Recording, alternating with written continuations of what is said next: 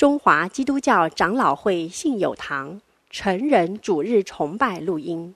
本录音仅提供个人收听使用。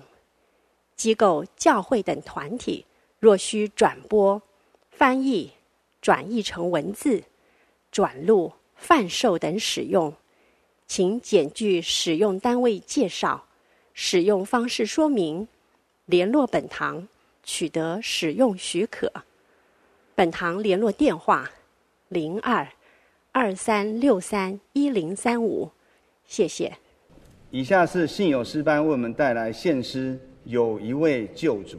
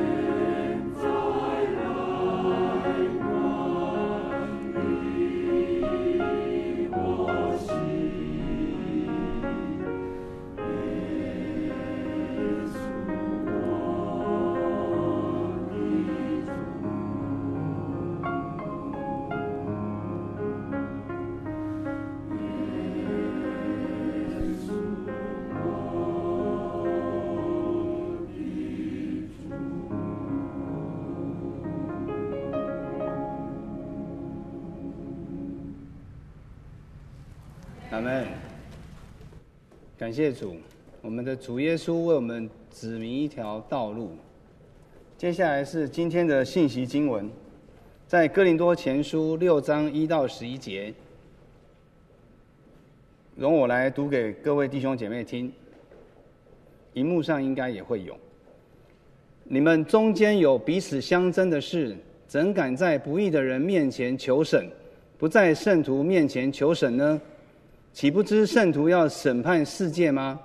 若世界为你们所审，难道你们不配审判这最小的事吗？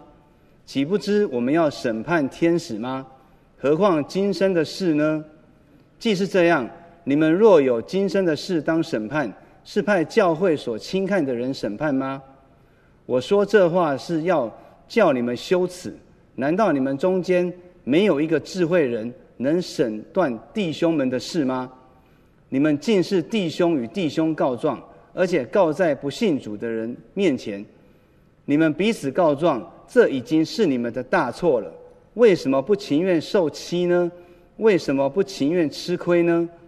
你们倒是欺压人、亏负人，况且所欺压、所亏负的，就是弟兄。你们岂不知不义的人不能承受神的国吗？不要自欺，无论是淫乱的、拜偶像的、奸淫的、做娈童的、青蓝色的。偷窃的、贪婪的、醉酒的、辱骂的、勒索的，都不能承受神的国。你们中间也有人从前是这样，但如今你们奉主耶稣基督的名，并借着我们神的灵，已经洗净、成圣、称义了。接下来是我们今天正道华罗明牧师控告、劝告与祷告。弟兄姐妹平安。很高兴我们能够一起来查考主的话。今天的题目是控告、劝告与祷告。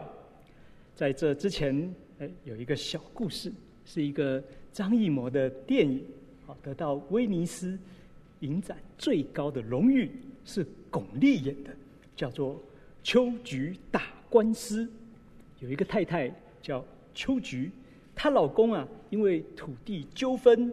骂村长绝子绝孙，好，村长就很生气，就踢了她老公的下体，哇，受伤了。秋菊很生气，所以秋菊就开始告官申诉，一路从乡县市往上告，中间有调解成功的机会，村长愿意赔钱，但绝不道歉，但偏偏秋菊要的。就是村长要道歉，所以他就一路打，过程中哇，挺个大肚子，怀孕很辛苦，他花了很多的时间，很多的钱，他也遇到骗子，中间还被坑钱。但是有一天晚上，秋菊难产，大出血了，刚好全村的人都到别的村子去看戏了，没有人能够帮忙，惨了，秋菊的老公。求告无门，只能去找村长帮忙。哇，村长很紧张，就赶快骑着脚踏车到各处去找人来帮忙，大家一起来抢救，终于把孩子给救回来了，母子均安。秋菊全家都感谢村长的救命之恩，所以邀请村长一起来参加孩子的。满月酒，哇！全村欢天喜气，过去的事都过去了。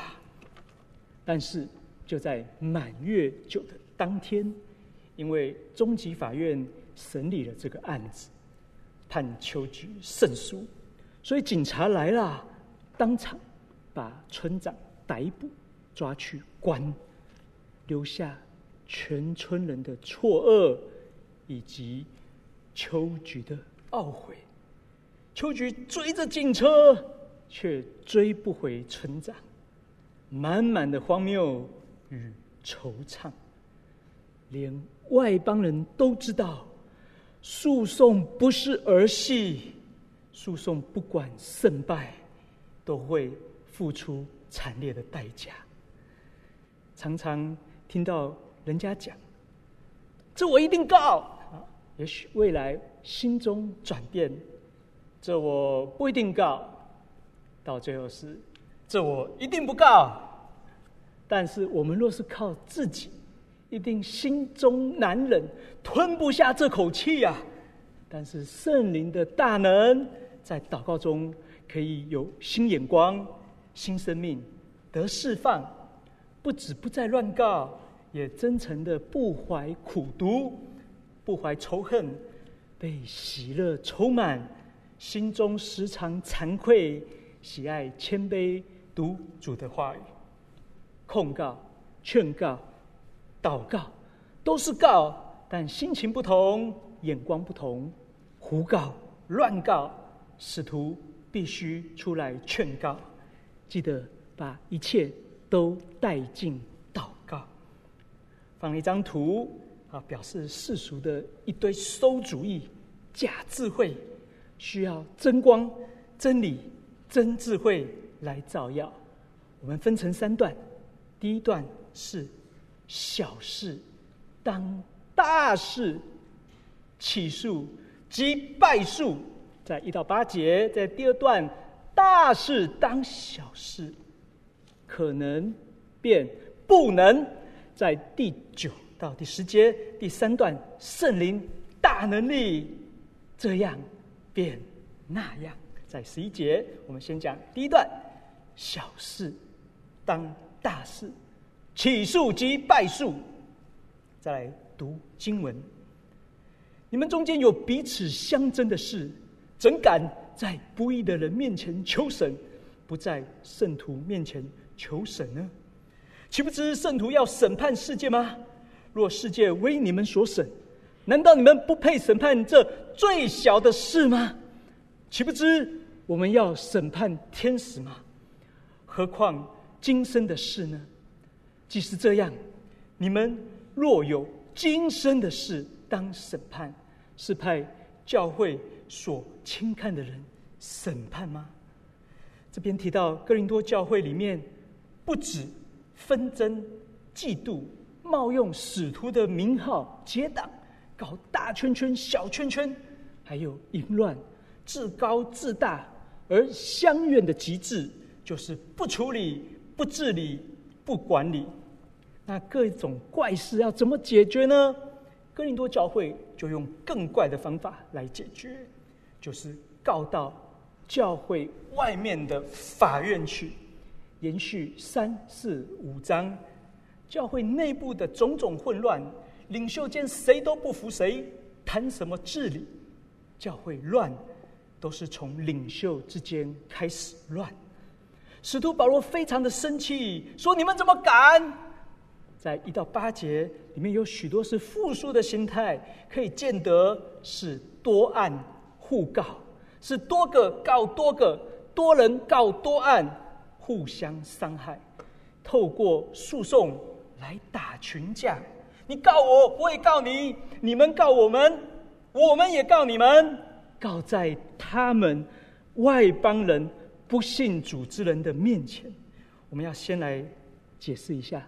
这边的事情是指小事，第二节，而且是最小的事，甚至是芝麻绿豆无聊的事。当然，对于当事人的当下而言，是天大地大的事。但其实小事仍然是小事。有困难、有冤屈，不是不能告，但是请告在圣徒前面。教会的事，教会内部解决。那这里的控告到底是指什么？哪些可以告，哪些不该告呢？好，我们要定性一下，小事不要告。那大事呢？大事由不得我们。好，教会中如果发生命案、凶杀了、性侵害、强制猥亵、绑架、强盗，政府一定要管。不要让邪恶扩大，所以通常主流的解释是不包含刑事审判。我我们基督徒是尊重国家权力的。我先举一点经文，在罗马书的第十三章，在上有权柄的，人人当顺服他，因为没有权柄不是出于神的。凡掌权的，都是神所命的，所以抗拒掌权的，就是抗拒神的命。抗拒的，必自取刑罚。做官的，原不是叫行善的惧怕，乃是叫作恶的惧怕，因为他是神的用人，是与你有益的。你若作恶，却当惧怕，因为他不是空空的佩剑，他是神的用人，是深渊的，刑罚那作恶的。所以你们必须顺服，不但是因为刑罚，也是因为良心。第七，当惧怕的，惧怕他；当恭敬的，恭敬他。For our good，对我们有益，是礼物，是神圣的。在箴言十四章，公义使邦国高举，罪恶使人民的羞辱。好的审判官是被上帝祝福的。虽然使徒在哥林多前书六章用了激烈的用语，但请不要误会，那是为了凸显信徒互告小事的荒谬。我们基督徒在世上仍然是尊敬。执政掌权的政府官员、法官的权柄是出于神。政府要保护弱者，政府与法官未来都要受上帝与信徒的审判。大事由不得我们教会私了，这是我们必须尊重的权柄。为了是要遏止、扑灭罪恶的蔓延。再来，民事案件和。告诉乃论的刑事案件，好，利益与正义的强度啊，就比刚刚讲的刑事案件要小一些了，属于不告不理。好，有的学者是说，啊，民事案件也不能告。我觉得啊，圣经这么看重政府，这么看重财产与生计、活命的钱，所以我觉得民事也可以告，但是可以告，不表示一定非要告。在利未记的十九章，不可欺压你的邻舍，也不可抢夺他的物。雇工人的工价，不可在你那里过夜，留到早晨。好，因为这个钱会牵涉到一家老小活命吃饭，钱很重要，欠钱要还。新约雅各书五章四节，工人给你们收割庄稼。你们亏欠他们的工钱，这工钱有声音呼叫，并且那收割之人的冤声已经入了万军之主的耳了。工作权、财产权是很神圣的，克扣工钱甚至会达到上帝的耳中，因为教会也没有完整的审判系统、审级系统，也没有公权力可以调查证据。没有传讯证人的权利，没有强制执行查封、拍卖、分配的权利。为了实现正义，拦阻悲惨的事情发生，民事还是可以告，但可以告不代表一定要去告。通常是哀矜勿喜，哦，有人闻告则喜，那他通常就是送棍，哦，是滥诉滥权的人，连外邦人都知道。在诉讼之外，还有很多争端解决的方法，有调解啊，有和解啊，有仲裁啊。哦，有些地方还有耆老啊，有家长啊，有酋长啊，还有学长啊，好，还有资深的前辈啊。好，所以能够不告就不告，因为法律系的老师通常在法学绪论就会告诉大家，讼中凶。有人说是司法绞肉机。好，会很辛苦，乃是不得已。那到底什么是不能告、不该告呢？经文说是小事，这一堆子的小事复数，比如他瞪了我，他不尊重我，他说话尖酸刻薄，他怒气冲冲，服饰上发生冲突了，委屈了，坏习惯，还有场地协调啊，这要怎么告？圣经有教导，用劝的，用忍的，教会的牧长来教导、开导，不是用告的，更不是硬告，告不赢我也要告，这样是不对的。世俗法院我们尊重，但是世俗的法院有限，有两个特点：第一，它通常是必须要公开的审判；第二，他必须依世俗的法律来审判。好，但是法官啊，他们只能做的事情叫做公开具见法，而因为法官必须要赶结案啊，必须给他判下去啊，他没有办法处理内心的恨与怨。但是使徒所提出的叫做内在羞愧法，让圣灵光照，让圣徒劝导，让祷告生效。那告在圣徒前面有什么好处？哎，那就刚好倒过来喽。第一，可以内部处理，保留面子啊，以后还要见面啊。各位不要一直想着换堂换教会哦，在天国我们还要见面的。要学习饶恕。有时候我们越讨厌谁，神就越把我们恨谁放在一起，要我们学功课。最后救了秋菊的，竟然是他最讨厌的村长。第二，教会的法律大过世俗的法律，世俗的法律很多是违反圣经的。第三，与圣徒们的永恒尊荣地位相符。呃，比如说 A 弟兄告 B 弟兄，呃，法官那个 B 弟兄他平常不灵修、不祷告，也不正眼看我，他说话暴躁、乱发脾气、不尊重我，法官会觉得说啊，这这这这无法处理啊。但是圣经教导我们要被圣灵充满，要温和，不易怒。那教会就要劝导。那为什么主内的弟兄小事不要告官呢、啊？第一。会害法官无法专心审理正事，无法伸张正义。第二，丢脸啊，不尊重圣徒永恒尊荣的地位。第三，阻碍福音工作的发展。这个最最重。大事法官认真的审，但是小事啊，说真的，连法官都觉得烦，觉得好笑，无聊。难道我加班熬夜就是要处理这种小事、这种怪事吗？难道不能够把时间都省下来做大事、审大案呢？哎，两兆大律师这个案子是不是就撤回了？两兆大基督徒这个案子是不是就撤回了？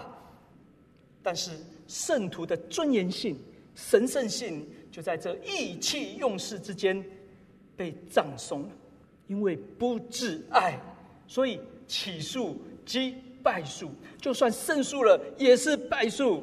当我们在传福音的时候，讲爱、讲饶恕，外面的人会非常的困惑：耶，你们基督徒都在自己打自己啊，不尊重自己，践踏自己。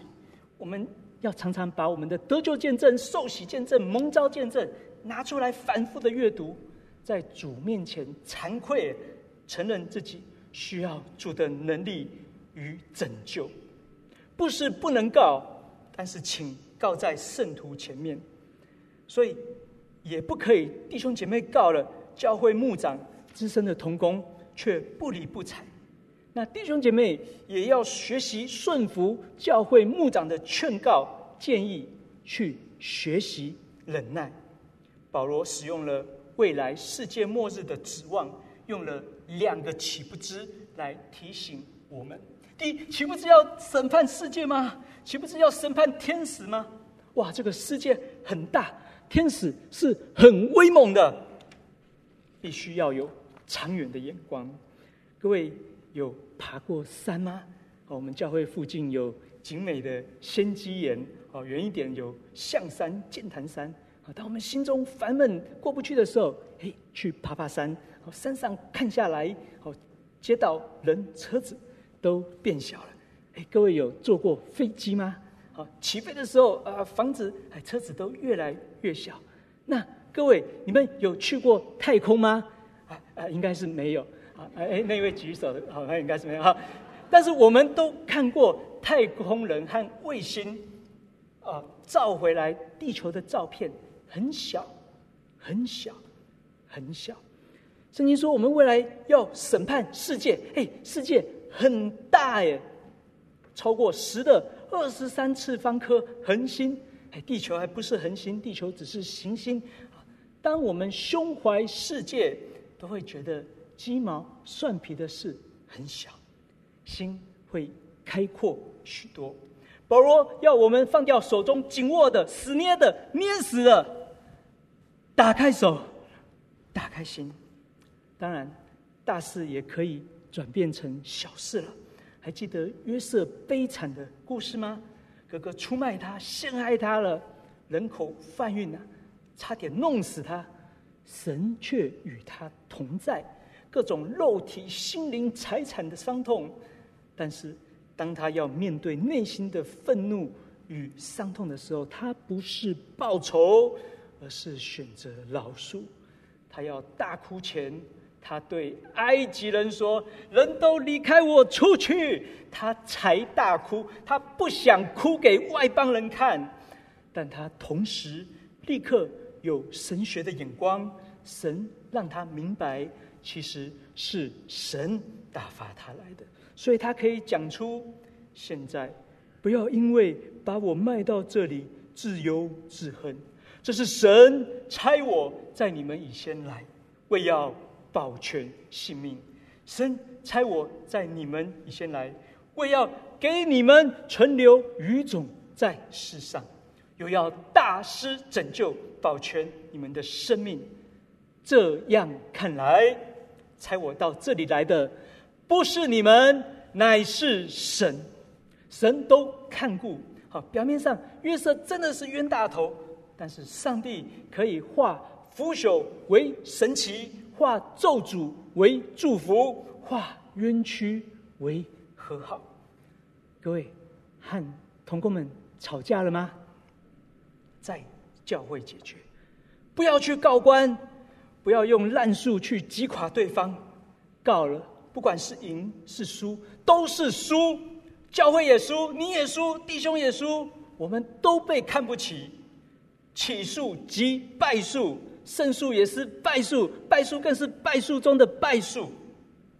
今天因为小事告到法院的信徒可能还不多，但是很多就是到脸书、到网络去开炮了，骂教会、骂童工、开地球，还设定为公开，给记者乱发新闻，或是讲给不信主的家人朋友听，都是丢脸。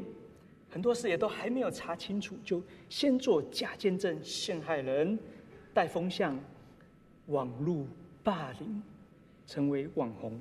下一段，辱骂的不能承受神的国，我们要谨慎，克制发言，勒住自己的舌头，勒住自己的手，勒住自己的手机，勒住自己的键盘，勒住网路。第五节。我说这话是要叫你们羞耻。难道你们中间没有一个智慧人能审断弟兄们的事吗？你们竟是弟兄与弟兄告状，而且告在不信主的人面前。你们彼此告状，这已经是你们的大错了。为什么不情愿受欺呢？为什么不情愿吃亏呢？你们倒是欺压人、亏负人，并且所欺压、所亏负的，就是弟兄。未来在第七章也会讲在夫妻之间的彼此亏负，讲这么多，这么激烈讽刺，是因为保罗要我们羞耻。当爸妈最伤心的事情，就是儿女之间手足鬩墙，吵成一团，老死不相往来，或是对簿公堂，把小事告到外面去。不是小错，而是大错。我们只有不断在神面前反复的静默思想，才能够被主的爱充满。神的儿子，他原本有权力、尊荣，他却为了爱，取了肉身，降生在又脏又臭的马槽，都是尿、粪便的味道。他不是在皇宫，不是请客吃饭。有一首诗歌，我们。礼拜三的祷告会要来唱，我们的罪将他刺透，远比荆棘刺和钉伤更难受。骄傲与贪婪，仇恨与羞耻，所有的罪孽都归在基督身上。你打我这一拳，其实是打在基督身上；你骂我心如刀割，其实是割在基督心上。欺负人、欺压人、亏负人，就是欺压基督、亏负基督。基督为我们情愿受苦、吃亏、受欺，我们为什么不为基督的缘故情愿吃亏、受欺负呢？学忍耐，忍字头上一把刀，是切在自己的心上，切在基督的心上，不是切在对方的身上。主都知道，主都审判。接下来第二段，大事。当小事，可能变不能。第六章提了七，第六章提了六个岂不知，就是六个遗忘。好，本周会讲三个，下周会讲三个。好，刚刚讲了两个，忘记我们要审判世界，忘记我们要审判天使。现在第三个，忘记自己要成为圣洁。前面把小事当大事，告到教会外面去丢脸；现在却把不能进天国的这样天大的事当做小事。哎呀，没关系啦，上帝不在意的。错，上帝很在意，在意到他直接说这样的人不能进天国。前面的小法官、小法庭啊，已经算不得什么了。现在是上帝来审判，上帝来宣布。不得救，下地狱。我们不是靠行为被拯救，而是白白的被基督所流的血所拯救。正义的耶稣来代替不义的我们受刑罚，这是全世界最美最大的礼物。得救后，我们要问主说：“主啊，你为我死，我要为你而活，我应该怎么样活着呢？”主说。都写在圣经里面。我们来读圣经第九节：你们岂不知，不义的人不能承受神的国吗？不要自欺，无论是淫乱的、拜偶像的、奸淫的、做娈童的、亲男色的、偷窃的、贪婪的、醉酒的、辱骂的、勒索的，都不能承受神的国。啊这边有十个事情，扩大了第五章所讲的六个。啊，其实圣经中的诫命也不只是十个。我们今天就先来看这十个。我们不特别去讲哪一个，我们也不特别不去讲哪一个，都要讲。我们一个一个来讲。时间的关系，我做了整理。第一个最严重、最常被扭曲、被遗忘的，就是淫乱的问题，有四个。第一个。禁止淫乱，这在利未记十八章、罗马书一章二十四到三十二节也有讲，包括禁止婚姻以外的性关系，禁止婚前性行为、同居，禁止婚后外遇，禁止乱伦，禁止人与动物的性交，禁止同性间的性交，还不够明白吗？再一次点名。淫乱的、奸淫的、娈童的、情男色的，娈童就是俗称的牛郎，好，男性的卖淫者；亲男色的，就是同性性行为。这里讲到不能承受神的国，不能在原文的意思就是不能，不能就是不能。所以，若是有人跟你说能，用一堆奇怪的理论，那就是自欺。自我欺骗是来自教会里面的骗子，所以即便很多的牧师、传道、神学家、博士、考古学家跟你说，我刚刚讲的这些各种的淫乱是可以的，是 OK 的，那很多人就被骗上当了，他们在天堂的门口被挡下来，被丢到地狱里面去了。传扬这些歪理的人是胡乱解释圣经，害人犯罪。惹上帝发怒的，他们还说是我们读错了，其实不是我们读错了，是他们读错了。他们真的很坏心。接下来拜偶像，各位有在算命吗？看星座吗？求签吗？禅修吗？玩碟仙吗？用脸书算命吗？这都是交鬼拜偶像，需要认罪悔改的。教会里面也有人起来欺骗，说这个世界除了属于圣灵的、属于邪灵的，还有其他正派的大灵。哦，他们乖乖的，他们不惹事不害人，与信徒真心相待，安定地方。这也是大错。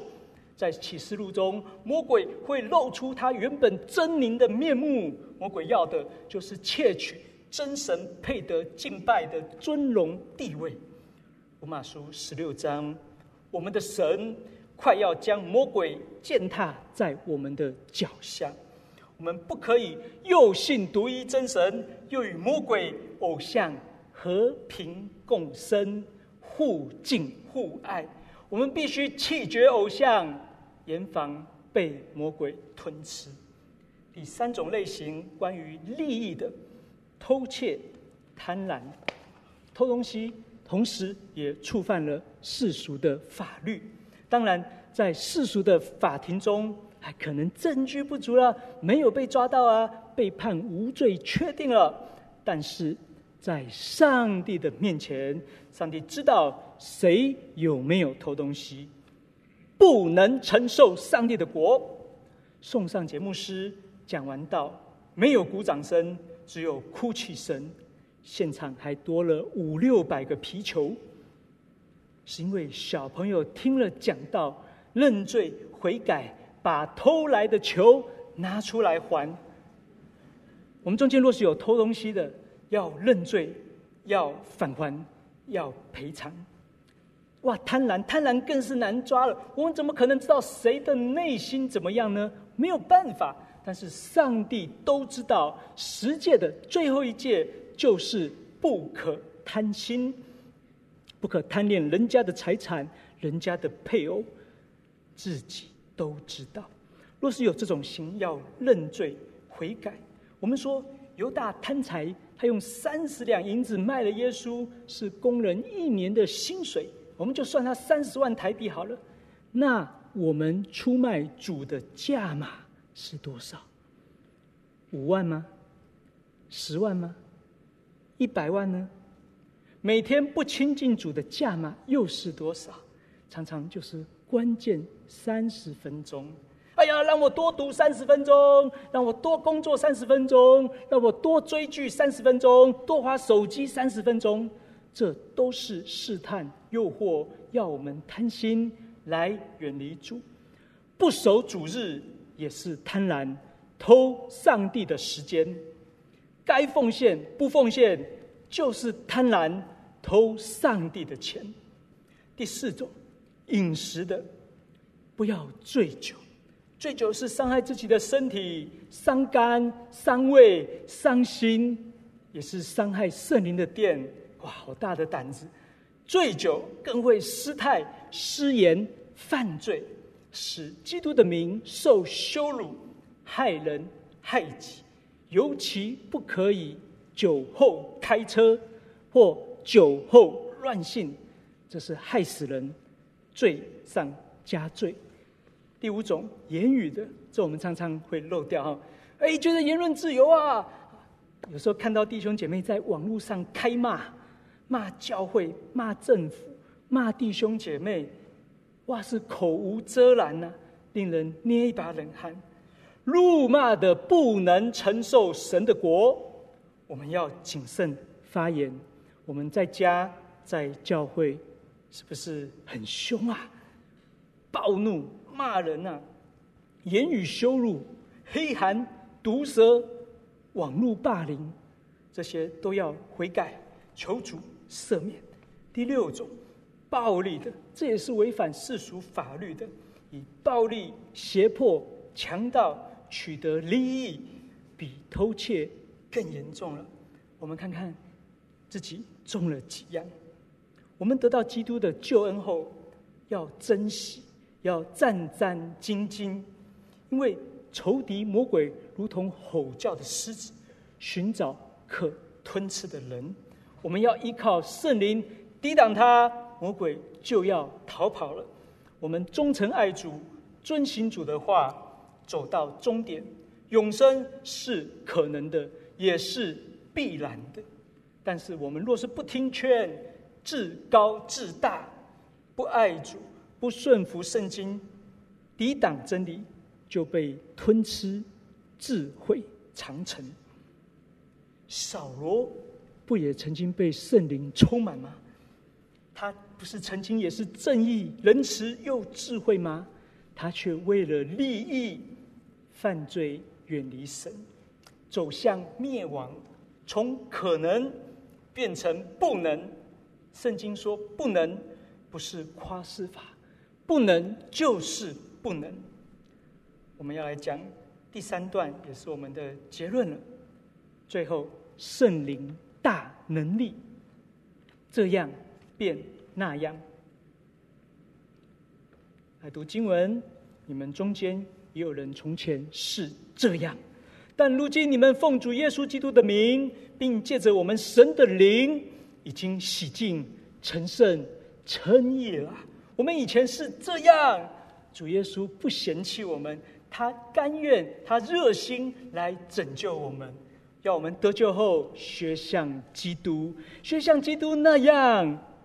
得救之后，魔鬼仍然不断引诱我们，老我想要从我们与基督同死同埋葬的坟墓里再爬出来，所以罗马书八章。十三节说：“你们若顺从肉体活着，必要死；若靠着圣灵致死身体的罪行，必要活着。”我们必须每天到上帝面前，依靠圣灵的能力来治死老我，不是到法庭去治死弟兄姐妹，不是放纵情欲，让老我为所欲为。我们的身体、心灵。灵魂都要被圣灵来更新，把大事当小事，把小事当大事，这都是本末倒置。我们这些大事当小事，它会害我们被灭在地狱里面。我们是感到心痛。仇快，魔鬼得到亵渎神的机会，但是圣灵是大有能力的，我们要经历圣灵的带领。圣经说：“不要醉酒，要被圣灵充满。”啊，在上帝面前静默，真心的恳求、认罪、悔改、和好、赔偿、重新出发。好，有人说。呃，请不要什么事情都叫我祷告，好像祷告是一切事情的什么是秘方解方，我听了都烦厌恶。但这不是圣经的教导，祷告是真实的。当有人不想祷告、不信祷告，我们仍然要祷告，更要为不想祷告这样的事情来祷告。很多坏脾气、坏性格。要带到圣灵的面前，求主光照，所以祷告要恒切。主每天都在等我们。讨厌一个人，就为他祷告，为他祝福。主说：“伸冤在主，主必报应。”启示录第五章讲到天上的宝座，耶稣他既拿了书卷。四活物和二十四位长老就俯伏在羔羊啊，就是耶稣的面前，各拿着琴和盛满了香的金炉。这香就是众圣徒的祈祷。哦，香很香，好，祷告很香。现在 Chat GPT。